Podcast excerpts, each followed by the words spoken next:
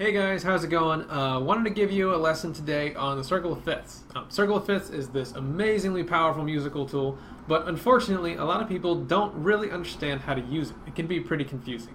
So uh, I'm going to show you two things. First, what it is, uh, some really quick ways to remember it. Uh, within a minute or two, you should know it forever.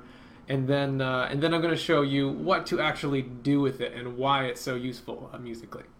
So, start with, um, we're going to build a circle of fifths, and uh, what we're going to do is we're going to arrange all 12 notes around this circle. But rather than do them in order, we're going to separate them by the interval of a fifth. I'll show you that in a second. So we're going to start with C up at the top. Uh, a lot of musical things kind of center around the note C. Should be getting pretty used to that by now. Um, and then after C, we're gonna we're gonna find a note that is uh, separated by a fifth. So I'll show you on the little keyboard here. Um, hopefully you remember what a fifth is. It's just uh, seven half, half steps. Um, so start on C, you go up one, two, three, four, five, six, seven, and that note right there, G, is a fifth away from C. So that would be the next note on the wheel. Um, and then from G, we're going to go over another fifth. So from G, one, two, three, four, five, six, seven. Uh, there's there's much better ways of finding a fifth and counting uh, each and every half step. I did a video a long time ago called How Basic Chords Work, and I kind of cover all that if you wanted to review. Uh, but anyway, next note is D, so that would be the next note on the wheel. And then from D, we'd go to A, and I'll just kind of fill in the rest here. B goes to F sharp. You got to be careful with this one. Um, start on B and you count up a fifth. You wind up uh, right here on F sharp. So, anyway, that's uh, one half of the circle right there.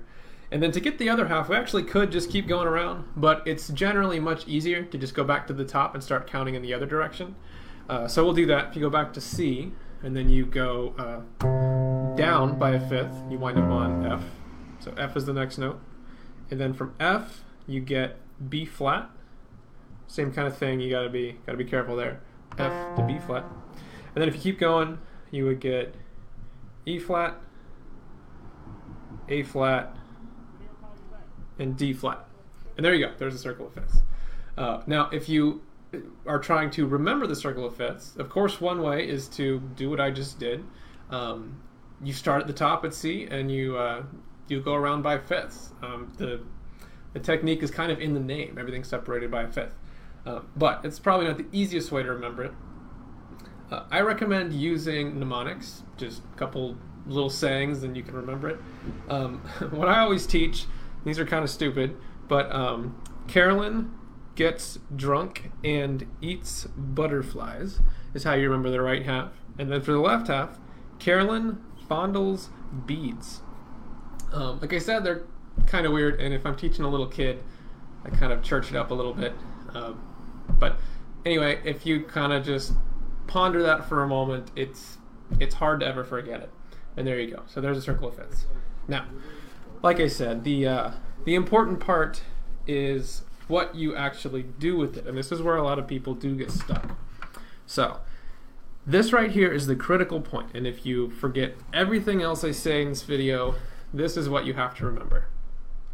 What I just wrote down, C, G, D, all these, these can represent different things.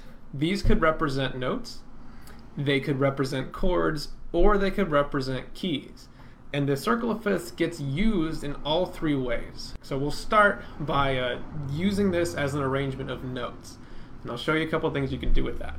So we'll start by thinking of these as notes. And when you think of these as notes, let's let's start on C for a second, right? Let's suppose that we wanted to create a C major chord. Now you probably already know how to do this, but just kind of bear with me here. Um, so we say say we want to make a C major chord, but we don't really know what's in it. Now the first note, of course, is obvious. It's going to be C, but it's a three-note chord, and we have to figure out the other two notes. Now, if you remember the formula for a major chord, the the middle note is a major third, which uh, is two whole steps. So just to show you on the keys again, um, starting on C, you'd go up two whole steps. You'd wind up on E. So that's your middle note. But figuring out this next note can be tough because this is pretty far away from C, so you're having to do a lot of counting to kind of get there. Um, but this note is a fifth. And if you know your circle of fifths, then you immediately know that if you go up a fifth, you get to G. It's written out right there. So that that means that this next note is a G. And there's your C major chord. Now, let's do a, a slightly more complicated example. So let's say you're trying to figure out an A flat major 7 chord. Now, most likely you don't know this chord right off the bat. So this is a four note chord. So there's three mystery notes here. Um, now to find the this second note, um, same technique as the, the C major chord, you're going to go up two whole steps. So from A flat, uh, one whole step up would be B flat, and then the next note would be C. I'll, I'll show you on the keys just to make it easier. Um, a flat, B flat, and then C. So there's your major third. No real shortcut for that note, um, but it's not hard to figure out. Uh, middle note though, or, or this uh, third note, that's a fifth, uh, same as the C chord. So if you know your circle of fifths, you go over by one tick. Remember, we're, we're going up by a fifth, you know, not down by a fifth. Um, so that puts us on E flat, and that's the next note in the chord. And that's the hardest one to figure out, uh, or would be, if you didn't know your circle of fifths. Now for the last note, uh, this one's real simple. Uh, when you have a major seventh chord, this last note is just one uh, one note underneath your octave. So if we're going up to an A flat, we go down one, you get G natural. So you have G. And there's your A flat major 7 chord. Much, much easier to do if you know your circle of fifths. Otherwise, you have to do a lot more counting around. So that's one, one big use of the circle of fifths uh, when you're thinking of it in terms of notes.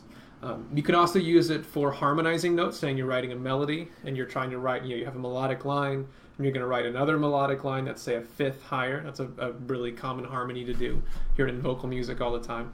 Uh, knowing your circle of fifths makes that, you know, much, much easier to do. Um, but there's lots of different kind of useful ways to, to use it as far as notes. Uh, now, the, the second way to use it and like I said, this is kind of fundamentally different. You're not you're not thinking of these as notes anymore. Now you're thinking of them as chords. Okay, so I'll show you why it'd be useful to think of this as chords. Uh, so let's suppose that this C now represents a C major, the G represents a G major, D major, A major, and so on. Uh, so let's also suppose that, uh, let's say we're in the key of B flat, right? And uh, our, our root chord in this key is B flat major. Uh, now there are two chords that are probably the most important chords in any key. That is your root chord, so in this case, this B flat major, and then there's your dominant chord, your five chord. That five chord is the chord that provides the tension, that sort of really tense part of the key. And it's, it's kind of like the polar opposite of your root chord. So if you're having to count around and think, okay, what's my five? B flat, C, D, E it's difficult to find that chord quickly, but if you know your circle of fifths, you immediately know that your five chord is F. So that's our dominant chord, the one that provides all that tension. And of course, you could do the same thing for, for any other key.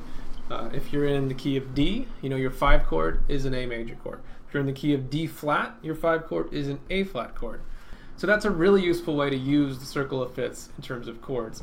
Uh, the third, final, and I think most valuable way is to use it uh, as a map of keys. So this would be C major, F major, B flat major, all the way around. So when you're thinking of this as keys, there's a couple really cool things that it will do for you. First, and I think most important, especially if you're uh, if you're writing music, is it shows you what keys are similar to each other. What I mean by that, if you look at, say, the key of C, we'll look at it on the my little keyboard again. Um, the key of C, all major keys have seven notes in them. The key of C has C, D, E, F, G, A, and B. So these these seven, right? The key of G, if you look at the notes in the key of G, you have G, A, B, C, D, E, and then F sharp. Um, so it's it's actually very similar. It has all the same notes except the F is an F sharp now. So let's say you're writing a piece of music, that you're in the key of C, and you want to change keys. If you know that the key of G is very similar to the key of C, then you know that it won't be all that hard to get your music to transition from C to G. The, the tricky part of a key change is getting the new notes in the key to, to sort of be accepted by your listener. If you throw a whole bunch of new sounds at them all of a sudden, it can sound really jarring and, and like it just doesn't fit. But if you only have one note different, that's a much easier transition to make. So C and G is a very easy key change to do. But let's look at the key of F sharp for a second. This is on the opposite end of the circle of fifths here. And what that means is that there's hardly any notes that are similar between C and F sharp. So the, the notes in, in F sharp major would be F sharp, G sharp, A sharp, B, C sharp, D sharp. And this you would actually call E sharp. I won't get into the details of why you would be calling this E sharp and not F today. I'll save that for a later lesson. But the point is, almost all the notes are different.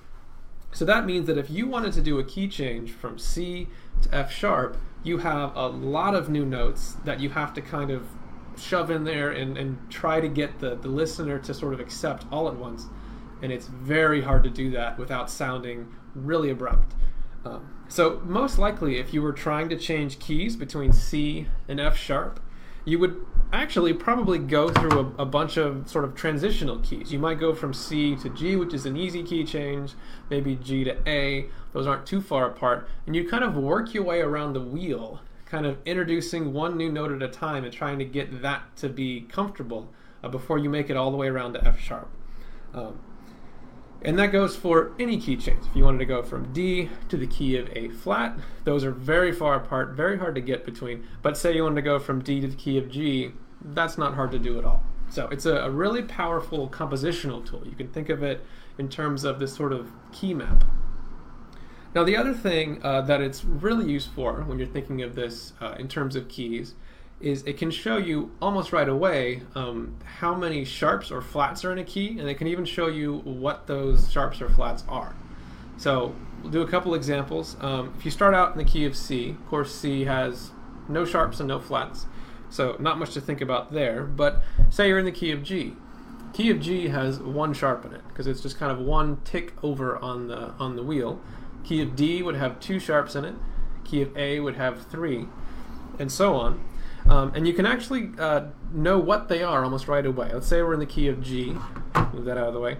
Uh, in the key of G, you're going to have one sharp. It's going to be an F. You kind of start uh, two ticks back, and that's where the sharps start. Um, if you go to the key of D, it's also going to have an F sharp, but it's going to add a C sharp. In the key of A, you'll have an F sharp, a C sharp, and a G sharp. Um, as you kind of move around the wheel, uh, you start introducing sharps one at a time, starting at F. Um, so you can kind of just start from here and count around, um, and you, you stop with you know one one note in between the the key that you're looking at. So A would be F sharp, C sharp, G sharp. Simple enough. Um, now, if you if you kind of go around the wheel in reverse, you go to the left, you actually look at the flat keys. So again, C, no sharps, no flats. But if you go to the key of F, F has one flat in it. The key of B flat has two flats in it. E flat has three flats, and so on. Um, now, if you uh, look at the key of F, remember it has one flat in it. The, the flats actually start right here on B flat. So the key of F would have a B flat. Um, if you went to the key of B flat, it's kind of confusing. Um, Okay, say we're in the key of B flat. You would have a B flat, obviously, and then you would have an E flat. The flats uh, kind of keep progressing around the circle uh, counterclockwise, and they, they basically stay one tick in front of the key you're looking at. So if you're looking at the key of E flat, um, you would have a B flat, an E flat, and an A flat. And that's basically how you would use a circle of fifths in terms of keys. Now, there's plenty of other ways to use this. The, the point that I'm kind of trying to get at here is that it's a, a visual tool. It's a way of arranging notes um, in this sort of pattern of, of fifths. And this pattern becomes useful for all different things, whether you're thinking of notes individually, like you're trying to build chords or scales. Didn't really talk about that, but it's the same idea. Um, you could be uh, looking at these letters as if they're chords, looking at how chords relate to each other, especially that dominant chord root chord relationship. Um, and then you can also be looking at these as keys. Um, so that's basically it. I know this lesson is a little more advanced than some of the other ones I've done. You kind of have to know a few things to be at this point. But even if you don't, um, you can still learn the circle of fifths in just a minute or two. It's really simple, and uh, it'll just become more and more useful to you as you're learning music and kind of putting things together in your head. So thanks for watching. If you have any comments or questions, I'll, I'll do my best to get back to you. Um, and yeah, thanks again.